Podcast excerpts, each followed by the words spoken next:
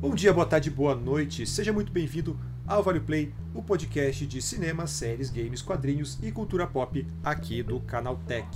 Eu sou Durval Ramos e venho acompanhado aqui de Diandra Guedes. Oi, Diandra. Oi, Durval. É, bem, a gente vem aqui nesse um episódio mais do que especial aqui do programa, porque no Vale Play desta semana a gente vai falar sobre um dos maiores fenômenos do streaming desse último mês, que é Cangaço Novo. A série brasileira chegou no último dia 18 de agosto no Prime Video e se tornou uma das produções mais assistidas, não só do Brasil, mas de todo o mundo. É, só para você ter uma ideia, ela ficou no top 10 da plataforma em 45 países, e tudo isso com uma trama bem brasileira sobre o cangaço. Mas nada de Lampião e Maria Bonita, como o próprio nome diz, Cangaço Novo atualiza a mítica em torno do cangaceiro e traz essa imagem dúbia do fora da lei, que é meio bandido e meio herói, para os dias atuais em uma trama repleta de ação e personagens incríveis. E hoje a gente tem a honra de falar com um dos principais nomes da série, é ela, a rainha da porra toda aqui, Alice Carvalho, a nossa Dinorá Vaqueiro. É, Alice, cara, um prazer imenso estar falando com você aqui. Seja muito bem-vinda ao programa. Prazer todo meu. Obrigada. Muito feliz de estar aqui também. É, bem, como eu falei, a Alice interpreta a Dinora Vaqueiro, uma das protagonistas aí de Cangaço Novo, e a personagem que caiu no gosto do público, se tornou a favorita de todo mundo. O que eu vi de, de, de imagem, de arte aí, de, do pessoal apaixonado pela Dinorá não está no, no gibi. E, e, bem, então a gente vai falar aqui um pouquinho, é, tanto sobre a personagem, obviamente, mas também sobre o seriado, sobre a própria é, Alice e a carreira dela aqui no Vale Play. Então é isso e bora lá. Bem, mas antes da gente é, falar de Cangaço Novo, conversar aí com a Alice sobre a série, vamos nos nossos rápidos recadinhos de sempre. Esse é o Vale Play, o seu podcast de entretenimento que você encontra aqui no feed do Canaltech todos os domingos, logo pela manhã. Mas não é o único podcast da casa, tem novidade todos os dias, então assine e acompanhe tudo isso direto do seu agregador favorito. Além disso, mande seus comentários, opiniões, críticas, sugestões para o podcast canaltech.com.br ou pelas redes sociais no arroba canaltech. Quer que a gente fale de uma série específica? Recomende, quer recomendar um entrevistado? Conta pra gente por lá. Enfim, é isso e bora então pro papo de hoje que tá imperdível.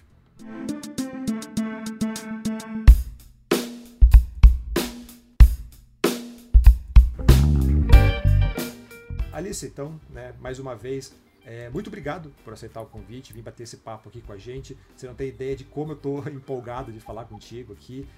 É, uhum. E até queria, né, acho que antes de qualquer coisa, fazer a pergunta que a internet inteira está se fazendo aí desde a estreia de Cangaço Novo, que é como é ser a melhor personagem da série, né? Já parou para perceber o quanto as pessoas amam Dinora Vaqueiro? Olha, eu, eu, por incrível que pareça, assim, eu não parei para pensar nisso, e assim que eu assisti todos os episódios da primeira temporada, eu liguei desesperada para Ali Moritiba. Falei com Fabinho Mendonça também, os diretores. Porque eu achava que ia dar tudo errado. assim, gente, como é que vocês me deixaram fazer isso? Eu estava completamente dilatada. Que loucura, vão odiar essa mulher, meu Deus do céu, o Brasil não vai comprar. E aí, quando estreou, eu fui entendendo, entendendo o que é que Dinorá simbolizava, né? Para além do, do meu próprio achismo, meu senso crítico mesmo com relação à minha própria qualidade de interpretação, eu fui entendendo que é uma personagem que, que tem um quê de reparação histórica que é muito importante. Mas, para mim, a melhor personagem de Cangaço Novo é Tia Zeza. E Incrível mesmo, né? Tia Zeza é uma coisa que me tira do sério e tem e existem é, é, outros personagens coadjuvantes que me tiram fôlego, como, por exemplo, o delegado Pixinga de Junior Black, nosso querido amigo que nos deixou ano passado, mas tivemos esse presente, essa honra de ter ele na nossa série, como um dos últimos trabalhos que ele fez em vida. E tem também outras participações assim que são de um banho de realismo, de, de beleza, que, por exemplo, tem o Moacir, o dono da, da eletrônica do Baldo, que quem faz é Fernando Teixeira, grandíssimo ator paraibano. A gente tem seu Ernesto, de Ricardo Blá, tem o senador de Luiz Carlos Vasconcelos. Então, essas personagens, assim, por tudo que esses atores, inclusive, simbolizam para o cinema brasileiro, eu acho que são os que mais me fazem brilhar os olhos. E, claro, o prefeito Gastão de Bruno Bellarmino não tem heroína se não tem um vilão consistente, né? Então eu acho que para mim são os mais interessantes. E a Dilvânia também, desculpa. Nossa, a Dilvânia é. É eu ia comentar. Eu falar dos meus dois irmãos, é, eu, fico, eu sou até suspeita, né? Porque a gente é completamente louco um pelos outros, assim. Vivemos como irmãos mesmo durante esses oito meses de filmagem. Então, eles dois eu, eu nem falo porque são meus, meus favoritos, assim, em primeiro lugar mesmo. Mas tem esses outros personagens coadjuvantes que contam a história e amarram a teia narrativa ali que me arrebatam pela verdade. Assim. Falar que a Giovanna, ela me emocionou muito é, da Taina Duarte, né? Porque ela é uma personagem que fala muito pouco, quase nada, né? Não tem falas, por um trauma que ela passou. E aí, é, não vou entrar muito no spoiler aqui, mas quem assistiu sabe, quem não assistiu vai, ao longo dos episódios, conhecer esse trauma. E como mulher, aquilo me tocou muito, assim, ela consegue transmitir no olhar tudo que ela quer falar. A dor, a alegria, e eu acho que é uma troca muito interessante que ela tem com você, Alice, e com o Alan, né, que faz o Baldo. Uhum. Principalmente quando ela está com vocês, achei incrível também. É uma personagem muito rica também. Exato, e muito difícil de se fazer, né? É, porque você tem que encontrar o espaço de fala dos silêncios. E o roteiro não é sempre que ele pontuava, por exemplo, o momento de fala de Dilvânia, né? Então existia uma, tinha que existir uma sintonia muito fina da gente ali é, nas cenas em que a gente estava com ela de automaticamente é, é, voltar nossos olhos para ela para entender o que, é que ela ia dizer ali sem dizer nada, só com olhar. Então é, é desafiador. Tainá é uma atriz fora de série mesmo. É até foi legal vocês falarem do olhar que para mim esse foi um ponto que chamou muita atenção na série assim nos episódios que eu vi é justamente como o olhar diz muito assim não só dela tipo de todos os personagens, principalmente aí do núcleo principal, né, da própria a própria Dinorá, a, o próprio Baldo também, né, tem bastante ali como entrega, entregam muito em atuação pelo olhar e como isso é muito forte, assim. O próprio pôster tem um pouco disso, assim, mas quando você vai pelos episódios, quando você conhece os personagens, você entende, como a Alice falou mesmo, né, no silêncio, o silêncio e o olhar dizem muito ali. É, como que tem sido a repercussão da série para você, né? Como que foi? Você falou que você ainda é, demorou um pouco a cair a ficha, que você é, foi entender o que Dinorá representava só depois? Como é que foi agora que a, a série já estreou, tem algumas duas, três semanas ali? Como é que tem sido para você? É, de, como Dinorá tem sido para você agora? Um banho de, de, surpresa todo dia, assim. Eu tô, tô gravando uma série aqui no Rio de Janeiro para um streaming e eu trabalho seis dias por semana, então eu gravo o dia inteiro, e vez ou outra, quando dá tempo, eu pego o telefone, abro e vou olhar. E é batata, assim, toda vez que eu abro o telefone tem uma coisa que, que me surpreende, que eu falo assim, é, não é possível, você tá de sacanagem, sei lá. Um dia desse eu abri e tinha uma mensagem de Emicida. E aí, mana, tô assistindo aqui e é muito foda mesmo. Caralho, Emicida, como assim? A Aline, que é maravilhosa, grandíssima atriz, além de cantora, né? Ela arrebatou a gente no Manhã de Setembro, também acompanhando. Então, assim, para além da, da base de, de fãs assim que tem se, se formado de uma maneira muito sólida e, e bonita mesmo, pela identificação, tem chegado nesses lugares dessas pessoas que a gente admira pra caramba. Eu, principalmente, que eu sou uma atriz menos conhecida, talvez a menos conhecida de todos que estão ali no elenco, perceber que é, a personagem é, e, e, as personagens todas têm arrebatado essas figuras que são grandes né, bastiões da nossa cultura, assim, aqui. Tem sido muito bonito, assim, muito emocionante de ver. E mesmo que, sei lá, que não venha a ter uma próxima temporada, mesmo que a gente nunca mais se encontre, tudo isso que está acontecendo já tem já tem valido muito, assim, para para validar nosso trabalho e fortalecer a caminhada do que vier pela frente. E falando em segunda temporada, eu vi que você comentou lá no Twitter também. Ainda não está confirmado, né? Mas eu, eu acho que todo mundo, todo, todos os espectadores, o elenco, todo mundo anseia por essa segunda temporada. O que, que falta para a gente bater o martelo é, nesse assunto? O que, que você pode adiantar para a gente? Então, o que, o que dá para adiantar, eu acho que são coisas que a gente já falou em outros momentos na internet também segunda temporada ela já está escrita. Uai, é, ótimo, então. Tá melhor desde o ano passado. Só que é, existe uma conjuntura imensa que precisa se alinhar para que ela aconteça, né? É, é uma, eu, brinco assim, é uma conjuntura algorítmica que envolve é, público internacional, público nacional, que envolve disponibilidade para a gente voltar para essa imersão no sertão. Então, são muitas coisas para além dos números, assim, né? É uma equipe muito grande, eu acho que vocês conseguiram perceber, pelo que vocês assistiram, que para fazer aquilo ali é uma equipe imensa, uma produção de muita responsabilidade e um valor de produção também muito, muito alto. E são várias coisas que precisam se alinhar para que a gente consiga fazer uma segunda temporada que não seja aquém da primeira, né? Que a gente consiga dar um, dar um salto maior. Então, tudo tem sido feito com muito cuidado, tudo tem sido muito estudado, e por isso que ainda não confirmou. Mas eu, eu estava até conversando com Edu Melo há pouquinho, um dos criadores do Cangaço, estava falando assim, amigo, vamos começar a profetizar essa segunda temporada, porque eu estou sentindo no meu coração que ela vem aí. E aí, se sair, a gente joga no mundão, vocês vão ficar sabendo logo logo. Tá todo mundo ansioso aqui, Coisa a gente. boa, acho que todo mundo tá ansioso. É, até pegando carona, então, na pergunta da, da Diandra ali. É, eu não sei se você já chegou, a, você falou que o roteiro já está pronto, não sei se você já teve acesso a ele, já chegou a ler, mas numa eventual aí, segunda temporada, para onde que você gostaria de levar a Dinorah e quais rumos você gostaria de dar para personagem? Essa informação vai ser a pergunta que eu vou passar. Eu já li a segunda temporada.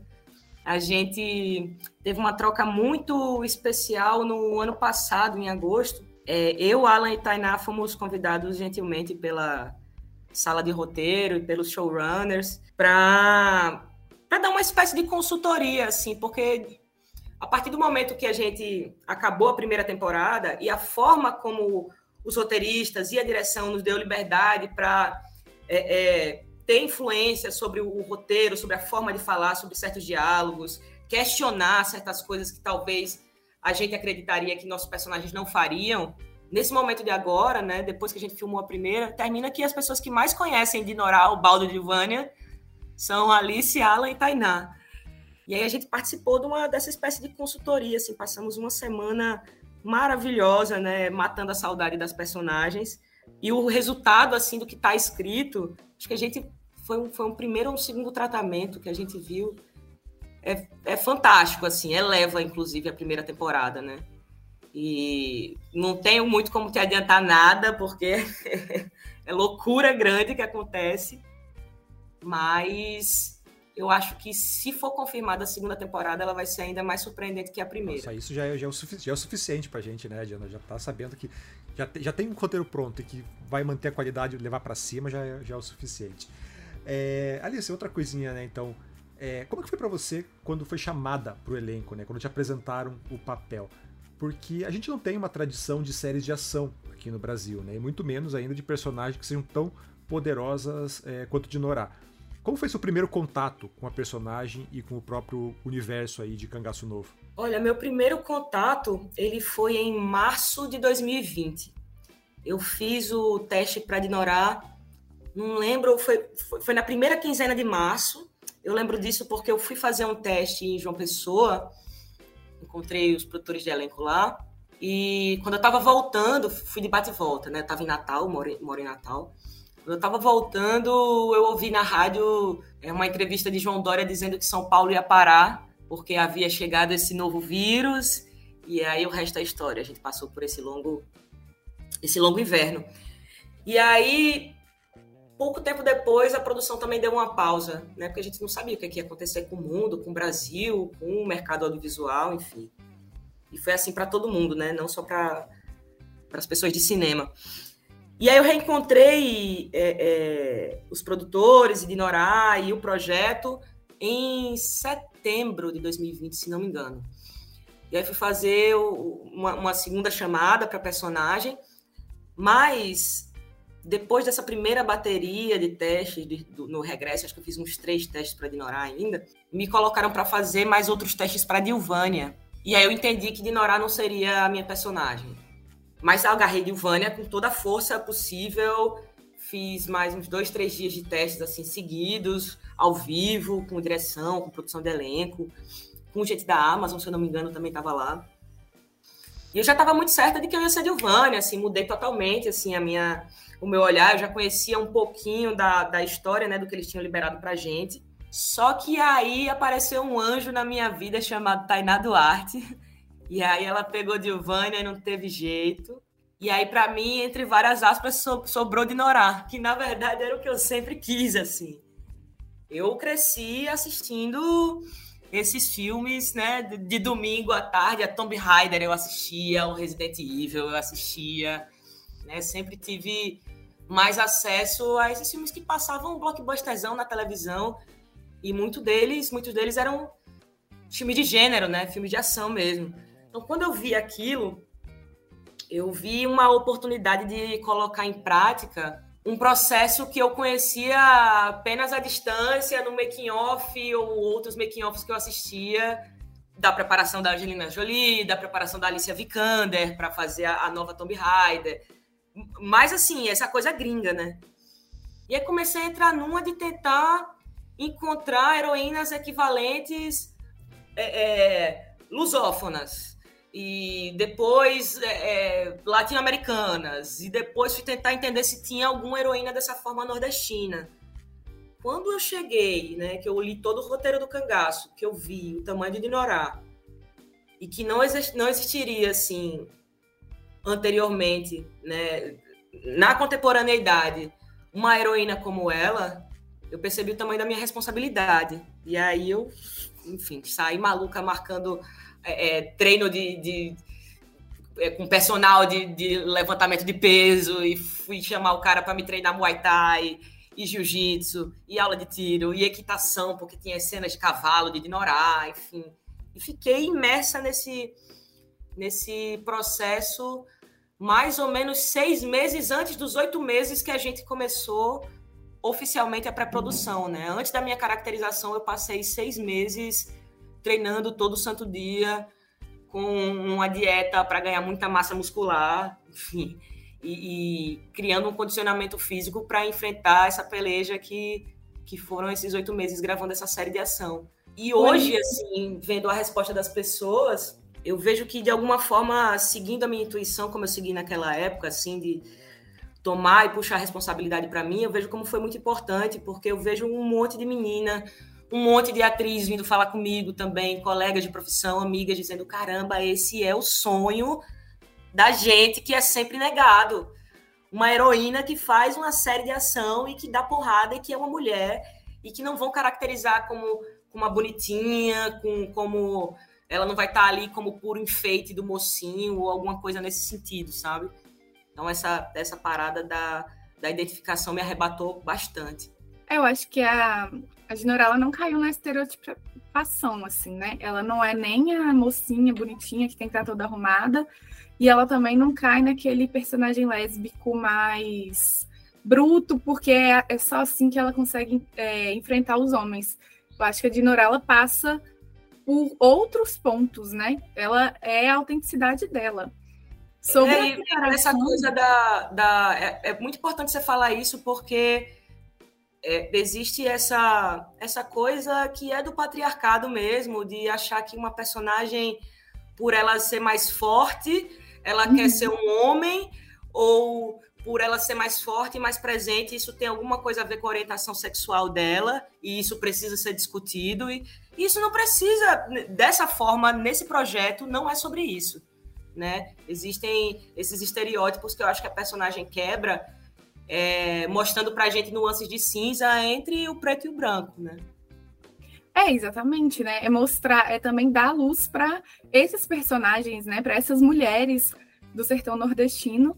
E você falou dessa preparação, eu também li sobre a preparação do Alan, né? Que ele ficou oito meses aí também, esses oito meses que vocês ficaram. Eu queria entender um pouquinho mais sobre esse período e também queria te fazer uma pergunta que é quais cenas te desafiaram mais? As cenas de violência, ele tem muita troca de tiro, o ápice da ação ou as dramáticas? Porque a Dinorah, ela evolui, é, ela tem uma evolução, pelo menos eu percebo assim, né, uhum. né? Desde o primeiro até o último, uma evolução sentimental e emocional muito grande. Então, eu queria saber para você como é que foi isso.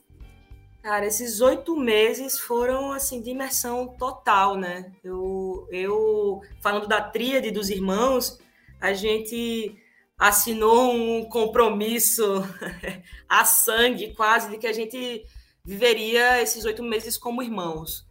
Né? A gente se trataria como irmão. Eu e Alan, a gente tinha um combinado porque eram os personagens que mais tinham embate, né? Entre os três, nós dois batíamos de frente muito sempre. Então a gente fez um combinado na nossa primeira sessão de preparação de elenco, quando a gente se conheceu. Eu lembro que a proposta da preparadora no final foi que a gente fizesse um pedido um para o outro. E a gente pediu a mesma coisa. É, ele fez um pedido e eu fiz um pedido que no fim das contas foi vamos ser amigo até o fim, que a gente se esbofeteie, que a gente é, se desafie, que a gente se xingue, mas que a gente se abrace e que a gente não perca essa essência de amizade, porque em algum lugar a gente é muito parecido. Então esse pacto foi feito, tanto que a produção, muito engraçado isso, a produção durante todos esses meses colocou eu e Alan em quartos praticamente porta com porta. Se não era porta com porta, era ele no quarto em cima do meu que eu ouvia quando ele acordava, quando ele ia no banheiro, quando assim, conectados o tempo inteiro. E com Tainá era nossa caçulinha, né, nossa protegida é a pessoa para quem a gente dava voz, né, para onde, onde a gente olhava e direcionava o nosso olhar, porque ela não tinha fala. Então, essa relação de cuidado transbordou é, a tela e, e, e, fez parte dos bastidores. Com o bando também foi uma coisa muito bonita e complexa, porque existe uma cisão né, no bando, existe o bando, é, a gente chamava lá, existe o bando dos frouxos, que é os seguidores do Amaro Vaqueiro, que aí eu passo a ser incluída a partir de um determinado momento, e o bando dos sanguinários, que aí vem o personagem de Rodrigo Garcia, do Rubens Santos, né, Facão, Ameaço, Pino, todos esses outros aí que, que promovem a, a, o caos dentro dessa organização nossa. E uma coisa que foi fundamental era que a gente, a gente realmente andava em bando, de alguma forma, é, principalmente os atores com quem eu tinha coreografias de luta em embates direto, é, a gente tinha dois movimentos, né? O movimento de inflamar para que a briga fosse muito palpável e muito real. E ao mesmo tempo, baixinho no meu ouvido, eles ficavam: vai, amiga, bate. Bate, pode bater que eu aguento. Bate que agora é, é a hora de vocês, sabe? Tinha muito essa, esse sentimento de todos, assim, em cima das personagens femininas. Então, é, para além do elenco também, que a gente convivia lá, tinha toda uma equipe, né? E, e, no fim das contas, todo mundo da técnica era cangaceiro também, né? Muitos deles entravam na, nas rodas de exercício de preparação física com a gente antes de filmar, davam a mão, sabe, nas diárias mais difíceis, assim, era uma comunhão muito bonita. E terminou que, que se não fosse dessa forma, eu acho que a gente não teria conseguido chegar até o fim dos oito meses, sabe? Porque cada um em algum momento caiu, assim, de, de saudade da família, sabe? De saudade de casa, de da Covid mesmo, né? Porque eu lembro que a gente atravessou essa pandemia, assim, ainda bem que a gente teve uma produção que teve pulso muito firme para fazer tudo de uma maneira muito controlada, mas tinha essa pressão toda, né, de caramba, assim, um monte de gente pega Covid e talvez a série pare, a gente tem uma responsabilidade muito grande nas mãos. Então, fomos, assim, ao apoio um dos outros durante todos esses oito meses.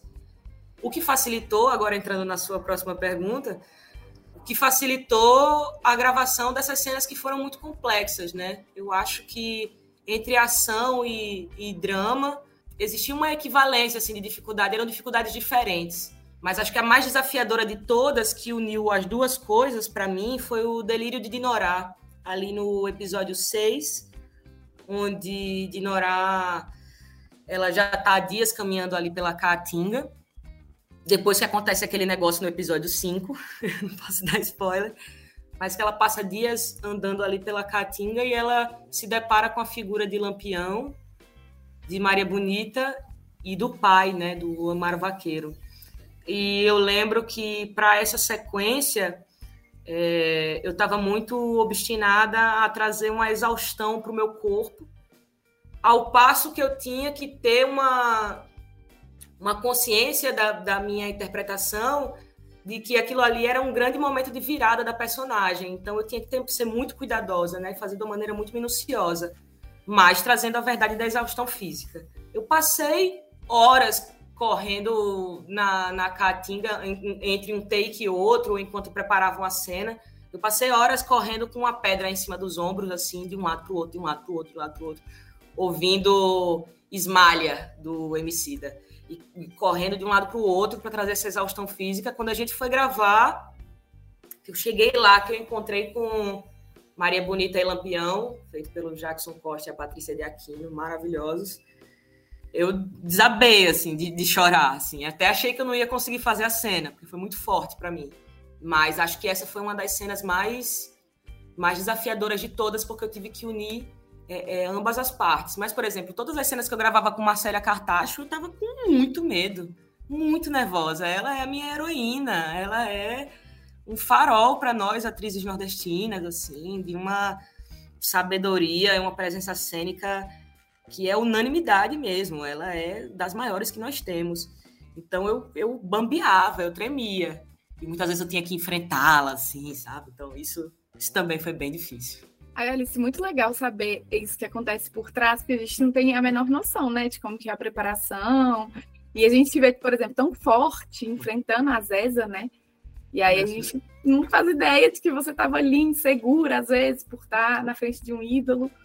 É, uhum. Só falando do elenco, assim, para finalizar essa parte do elenco mesmo, você acha que ser um elenco predominantemente nordestino favoreceu essa sintonia?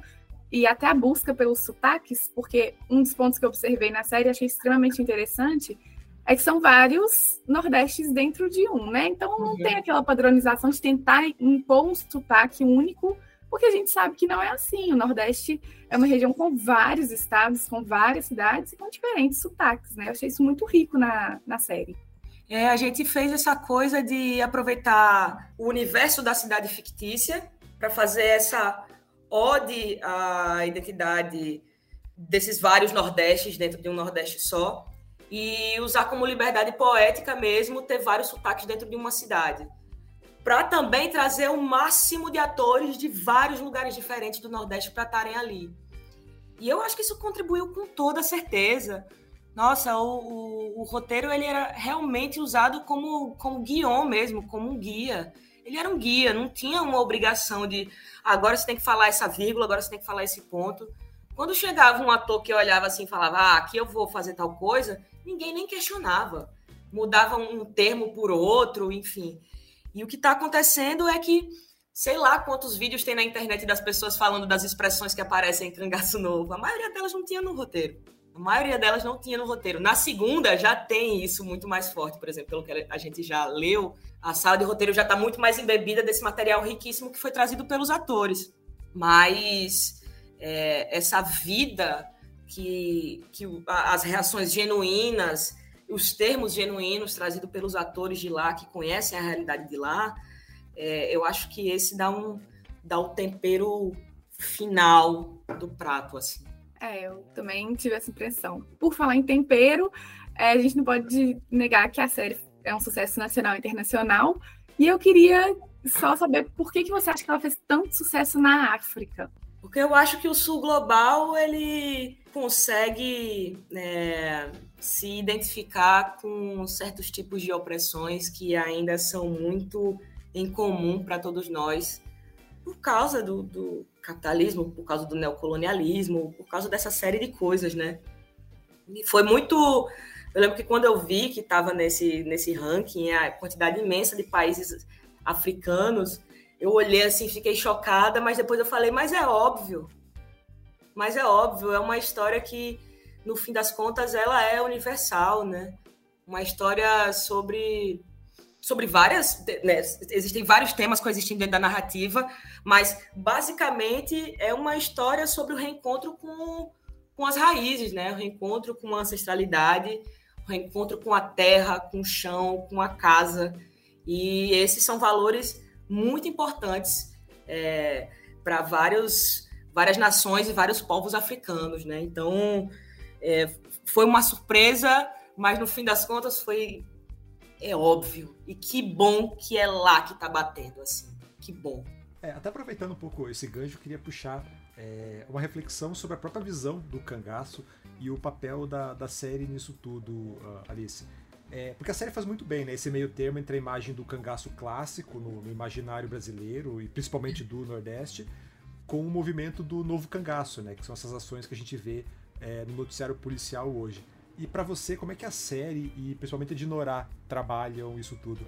Eu acho que o que a série faz de uma maneira fenomenal, assim, não só de Norá, mas é a, é a realidade nua e crua sem a romantização das coisas, assim, né? É, eu, eu não sei, por exemplo, se Dinora é uma anti-heroína ou uma anti-vilã, por exemplo. É, mas é, é, eu acho que o, o, fato de, novamente, voltando para essa análise de a série colocar nuances de cinza entre o preto e o branco, é, termina promovendo é, discussões que são riquíssimas. Tem gente que não gosta, tem gente que acha que, que é romantização mesmo e é isso aí, e tá certo. É, o que a gente busca mesmo são opiniões diversas também para enriquecer e para para que a gente faça um trabalho ainda mais aprofundado caso venha a existir próximas temporadas. Mas só o fato de abrir o debate, abrir as discussões, né, é, sobre esse banditismo, né, o que é banditismo, o que é bandidagem, o que, que, que bandidos são esses, né, o que, que é a revolta de um povo que se ergue contra os desmandos da, das oligarquias no, no, sertão brasileiro ou nas cidades do interior do norte, do, do centro-oeste, enfim. Mas acho que a, a coisa mais importante que a série pode trazer é a possibilidade de discussão, né? Não, não, não trazer uma coisa maniqueísta. Né? Esses aqui são os bandidos, mas eles são os bonzinhos. Não, a gente é bem ferrado da cabeça. Os protagonistas são bem ferrados da cabeça. Os coadjuvantes também. Tia Zéza fala, ninguém vence, as ninguém vence o jogo respeitando as regras. Ah, tia Zéza, sabe? Aquela figura falando isso. Né? O que, que é a Leniane? Leniane, a gente vê que claramente ela, ela tem essa coisa com o poder, mas ao mesmo tempo ela também quer ajudar o povo, e são duas coisas que estão coexistindo ali. Né? E, e, sei lá, os personagens dão, dão vida a esses dilemas que são humanos. Acho que esse que é o mais importante puxando um outro, um outro assunto agora. É, você falou agora há pouco, né, que quando você estava se preparando aí para fazer a série, quando começou, an meses antes mesmo de começar, você foi buscar é, referências, foi buscar as, as suas próprias influências, né? Você citou Tomb Raider, citou Resident Evil, filmes de ação que você assistia ali. E, bem, eu, eu falei um pouco antes, né? O Brasil também não tem essa tradição em séries, mesmo filme de ação a gente não tem essa, essa grande quantidade assim de, de produções, estão sendo mais agora, né? E como é que foi para você é, gravar? É a sua primeira produção de ação mesmo, né? Como é que foi estar ali no meio de uma perseguição, da troca de tiro, porrada e bomba? Como é que foi essa parte prática, assim, quando você se viu, se viu no meio da ação? Ah, foi tipo Disneylândia, assim. Foi, foi, eu, eu falo mesmo, não economizo elogio, não, eu acho que foi realização de sonho mesmo, assim, de, de, de, de ver, principalmente vendo a, a... Porque a gente só teve noção do tamanho da produção quando a gente chegou lá. É, a gente sabia que seria uma coisa é, feita com muito esmero, feita com muito cuidado, mas a gente não sabia o tamanho das coisas, né? o tamanho dos equipamentos, o tamanho das diárias e quanto tempo leva para fazer uma sequência de capotamento de 40 segundos, um minuto. Então, foi uma, um processo de encantamento é, é, onde eu estava ali, a gente ativa, né, dentro das cenas e fazendo todas as coisas. Quase não usei dublê, inclusive. É, foi, foi aprender uma outra forma de se fazer audiovisual, né? Esse, esse, o, o fato de ser uma série de gênero é, implica algumas convenções narrativas e de formas de filmar que eu não conhecia, não tinha experimentado. Isso acontece para vários gêneros, sei lá, para filmar terror, existem as convenções do próprio gênero, as convenções narrativas, da forma de filmar, né, a suspensão do clímax, enfim. E eu também sou, sou roteirista, né? Então eu ficava o tempo inteiro assim muito atenta e muito fascinada pelo que estava acontecendo lá. A gente teve a presença de um, de um rapaz chamado Jordi Casares, que é um dos maiores diretores de ação de Hollywood e era ele quem é, é, orquestrava todas as sequências de perseguição, né, comboio de carro, capotamento, né, sequência de tiroteio, aquele tiroteio que tem comigo ali no episódio 5, né, foi tudo muito orquestrado é, por ele. E é um cara que, que sei lá, fez 007, né, fez 300, fez Indiana Jones, até Titanic, ele fez Titanic, sabe? Então foi, foi um encontro com uma realidade que voltando para Alice criança que assistia os filmes de ação domingo à tarde na televisão, eu jamais podia imaginar viver isso no meu país e principalmente viver isso no Cariri e no Siridó, sabe? Então eu ficava muitos momentos ali é, é, completamente imersa na personagem, né? Da, na, na, minha forma de processo, eu, eu, fico imersa o tempo inteiro, mas vez ou outra vinham uns lampejos de, de, de beleza e de deslumbre com que eu estava vendo pela frente que me emocionavam muito, sabe? Da gente estar tá vivendo aquilo ali na nossa terra com aquele tipo de qualidade de equipe técnica executando. E você acha que, é, diante dessa boa recepção, principalmente da boa recepção, né, de Cangaço Novo, é, você acha que a série pode virar um marco aí, ou o início de uma nova fase de produções de gênero, produções de ação aqui no Brasil? Não sei te dizer, sabia? Eu tento, tento não me dar tanta importância assim, mas mas eu acho que pelos feedbacks, até da, da crítica especializada, assim, a gente tem entendendo que a ficha está caindo aos poucos. Tem duas semanas só, então cada dia aparece uma coisa nova, um comentário novo, uma crítica nova. Sei lá, eu passo muito tempo do dia achando que esse sucesso é só na minha bolha, sabe? E aí, às vezes, aparece uma, uma mensagem maluca ou um, um link maluco de alguém muito incrível que escreveu algo sobre a série no Brasil ou fora do Brasil, que me que me dão uma espécie de confiança. Mas eu acho que as coisas começaram a, a mudar, é, acho que bem, bem diante do, do Bacurau, assim, mas nessa leva, né? Essa leva do, da, da volta e do resgate do amor pelo gênero nordestern, né? Essa, essa coisa de, de contar essas histórias que são regionais e universais, esse tipo de bang bang sertanejo. Então eu acho que de uma maneira inegável pelo pelo investimento que foi feito na série, né, pela forma como ela tem sido difundida, é, eu sinto que ela vai ficar muito no imaginário das pessoas. Não sei se vai ser uma referência, não sei se isso vai ser estudado nos tempos futuros, isso aí é realmente só o futuro que vai dizer. Mas uma coisa muito bonita é que esse projeto mudou a realidade de muitas pessoas, principalmente as pessoas que trabalharam lá. Mudou a minha realidade, assim, a minha vida foi mudada para sempre, desde o momento que eu assinei esse contrato. Então eu acho que eu estou me atendo mais a pensar nisso e deixando o futuro para o futuro. E você acha que foi até bom você falar aí agora de, de deixar futuro para futuro, de o quanto o papel, o quanto a série mudou tua vida. E você espera que o sucesso de Cangaço Novo, da própria Dinorá, é, abra portas, principalmente no exterior, né? É uma série que está fazendo também bastante barulho em outros países ali. Essa é uma vontade tua ou o foco ainda é aqui no Brasil? O foco ainda é o, um pouco mais, pé, talvez, pé no chão, como você falou, né? Olha, o meu sonho desde, desde sempre, assim, desde que eu comecei a fazer audiovisual, isso foi mais ou menos 2015. Eu venho do teatro e antes do teatro eu venho da performance contemporânea. É, o meu sonho sempre foi fazer filmes hispanohablantes, assim, sabe? Fazer um filme na Argentina, fazer um filme no Uruguai. Esse é o meu grande sonho de princesa. Assim, em algum momento da minha vida, tá interpretando em outros idiomas, especificamente o hispanohablante, assim. Mas tenho estudado para caramba inglês, para além do espanhol, que eu acho que talvez esse seja realmente um momento de expansão de, de novos campos. E acho que a série pode abrir, sim, isso, esse, essa porta, pelo menos para que eu tenha acesso a testes, sabe? Eu chegar num cineasta X que encontrou no meu sotaque uma coisa interessante para a obra dele. Eu acho que o que eu mais almejo é isso, não é visibilidade, não é quantidade de visualização no Instagram, no TikTok, no, sei lá, no, no streaming, mas não parar de trabalhar nunca, porque já passei por momentos sem trabalho, sem ter a grana para pegar o busão e ir para o ensaio, e eu lembro que eu não quero voltar para esse lugar mais. O Ricardo Darim, manda um zap aí rapidinho aí, só pra gente. Ô, oh, por favor, Ricardo. Nossa, incrível!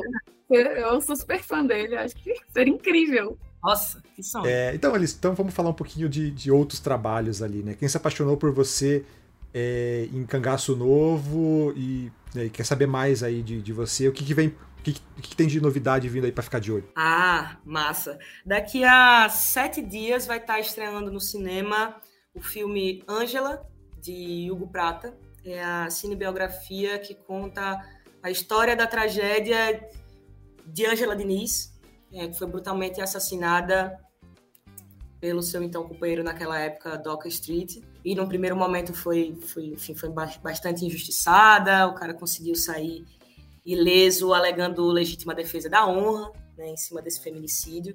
É uma é uma coisa que só veio mudar oficialmente esse ano, né? Agora os feminicidas não podem mais alegar legítima defesa da honra, mas isso é recente, né? Esse crime aconteceu em 76 e é uma história muito interessante, traz Isis Valverde no papel de Angela Diniz, Gabriel Braga Nunes no papel do Doca Street. Tem um elenco maravilhoso, deve chegar nas salas do cinema muito daqui a uma semaninha. Hoje é dia primeiro, não sei se não sei se já vai ter estreado ou não, mas procurem aí por Ângela, que vai estar no cinema próximo a você.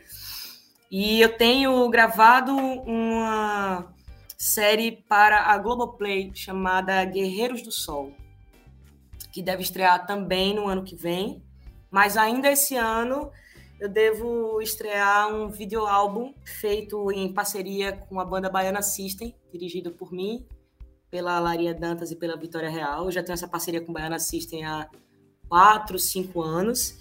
E esse vai ser nosso primeiro filme juntos. Deve estrear ainda esse ano. E se quiserem saber mais, só ficar ligado nas redes que a gente solta ele daqui a pouco. Então tem muita coisa boa vindo por aí, né? Angela tem feito um barulho mesmo. Eu confesso que eu tô super ansiosa é, para assistir. E, bom, sabendo que você tá no elenco, melhor ainda, né? Obrigada. Alice, mais uma vez, nossa, foi um prazer imenso falar com você. Acho que a, o, o, papo foi ótimo ali, deu para conhecer um pouco mais do teu trabalho, da tua experiência, da tua, tua vivência e do que foi participar aí de Cangaço Novo. Eu já tô na, tor na torcida aqui, já na minha acendendo velas aqui para uma segunda temporada. É, então tô, só posso agradecer né, tua, tua presença aqui. Nossa, brigadão, foi, foi ótimo. É, e para fechar, né, quem, né, quem quiser acompanhar outros trabalhos, que você te acompanhar em redes sociais aí que você falou, é, como é que faz? Faz teu, teu jabazinho aí. Ah, não, primeiro agradecer a vocês por esse convite de estar no programa 50, que honra, falando de cangaço, então, para mim é maravilhoso estar falando com vocês. Bom, quem quiser acompanhar nas redes sociais, no antigo Twitter e agora X é arroba Alice Carvalho. Eu acho que eu até sou mais ativa lá do que no Instagram. No Instagram, quem quiser me acompanhar é Carvalho Alice. E acho que é por lá onde vão saindo todas as novidades do que vem pela frente nos próximos meses. É, você é das minhas aí, resistência do Twitter aí, vamos. Não é, é X, é Twitter, não é Instagram, é Twitter. Não, é eternamente Twitter, gente. É, pra sempre, Deus. Bem, então é isso, então. De novo, brigadão pelo, pelo seu tempo, brigadão pelo papo. E, né, vamos aí agora torcendo pelo retorno de Dinorá numa segunda temporada. Pelo amor de Deus, aí a Amazon não, não deixa a gente na mão.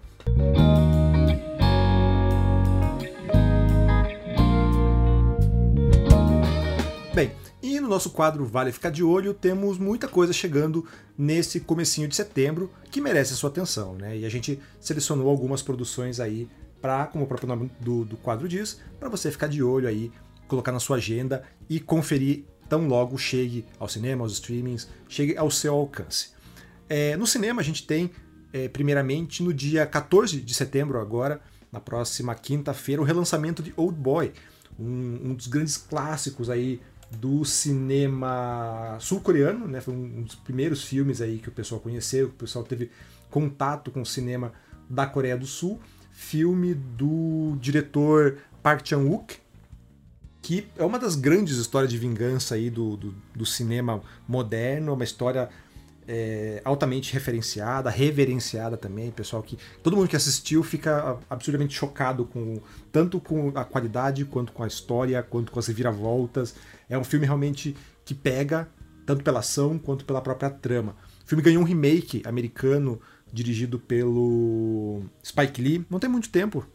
O papel principal é do do Josh Brolin, que é o, o eterno Thanos, né, nosso Thanos que a versão americana não é tão boa quanto a coreana.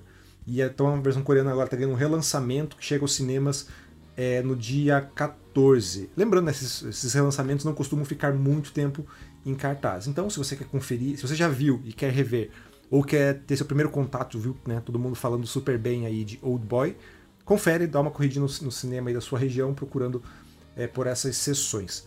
É, também no dia 14 a gente tem A Noite das Bruxas, é, novo filme aí do diretor e ator também, né? Ele estrela o filme. Kenneth Braga, né? Kenneth Branagh, que é o diretor, ele é diretor e ator, o, o protagonista, vive aí o nosso detetive Hercule Poirot, baseado aí no, então mais um filme baseado no, nas obras da Agatha Christie. e que, bem, chega agora então ao cinema dia 14, também com um elenco de peso, traz a, a oscarizada Michelle, Michelle Yeoh, que é do Tudo em Todo Lugar ao mesmo tempo, a Tina Fey também, outro grande nome. E então uma história aí de, de mistério, de suspense, de investigação criminal, do jeito que a gente gosta. É, o Hercule Poirot, que é aquele personagem que está no Assassinato do Expresso Oriente, o Morte no Nilo. Então agora o terceiro filme da franquia. É, chegando nos streamings também, a gente tem dessa vez no dia 15, no, na quinta, na sexta-feira que vem, é, o Conde, filme chileno que faz tem uma premissa muito muito legal, assim me, me, me interessou bastante, que é ele pega, transforma o ditador, né, o Augusto Pinochet, em um vampiro. Então ele faz uma grande sátira é, política e histórica do, do, da, do Chile trazendo essa figura aí mais do que controversa, mais do que abjeta até, é, transformando ele num vampiro que. e, e, e toda a, a, a, imaginação em torno disso. Assim. Então só a, a, proposta já, já vale a pena, já vale a curiosidade, vale a pena ficar de olho. E fechando nossas recomendações, a gente tem é, agora no dia 14, nos videogames, a gente tem The Crew Motorfest, novo terceiro jogo da franquia The Crew da Ubisoft que chega agora com uma pegada um pouco mais arcade, por assim dizer, lembrando bastante a saga é, Horizon, é, Forza Horizon do Xbox. Agora, então para quem, se você tem um PlayStation, sempre quis jogar Forza Horizon, The Crew Motorfest pode ser a sua, sua premissa, pode ser o jogo que você estava esperando. Então o jogo chega no dia 14 de setembro para PlayStation 5, Xbox Series X e S e também para PlayStation 4, Xbox One e PC. Bem, mas agora eu quero saber de você se o nosso podcast vale o play. Então, entre em contato aí pelo podcast canaltech.com.br ou comente nas nossas redes sociais pelo arroba canaltech. Lembrando que a gente tem podcast todos os dias aqui nos feeds do, do Canaltech, então segue a gente para não perder nenhum lançamento. Então, espero que você tenha curtido muito esse papo, essa, essa entrevista com a Aline, né, nossa Dinorá vaqueiro de Cangaço Novo. Foi um papo incrível, fiquei extremamente animado, extremamente empolgado em conversar com ela e só me fez gostar ainda mais da série. É, enfim, então, esse podcast é produzido e apresentado por mim, Durval Ramos, com edição da Natália Improta. A revisão de áudio é do Gabriel Rime, com trilha sonora composta por Guilherme Zumer. Enfim, então fico por aqui e até a próxima semana. Muito obrigado pela sua companhia e até mais. Tchau, tchau.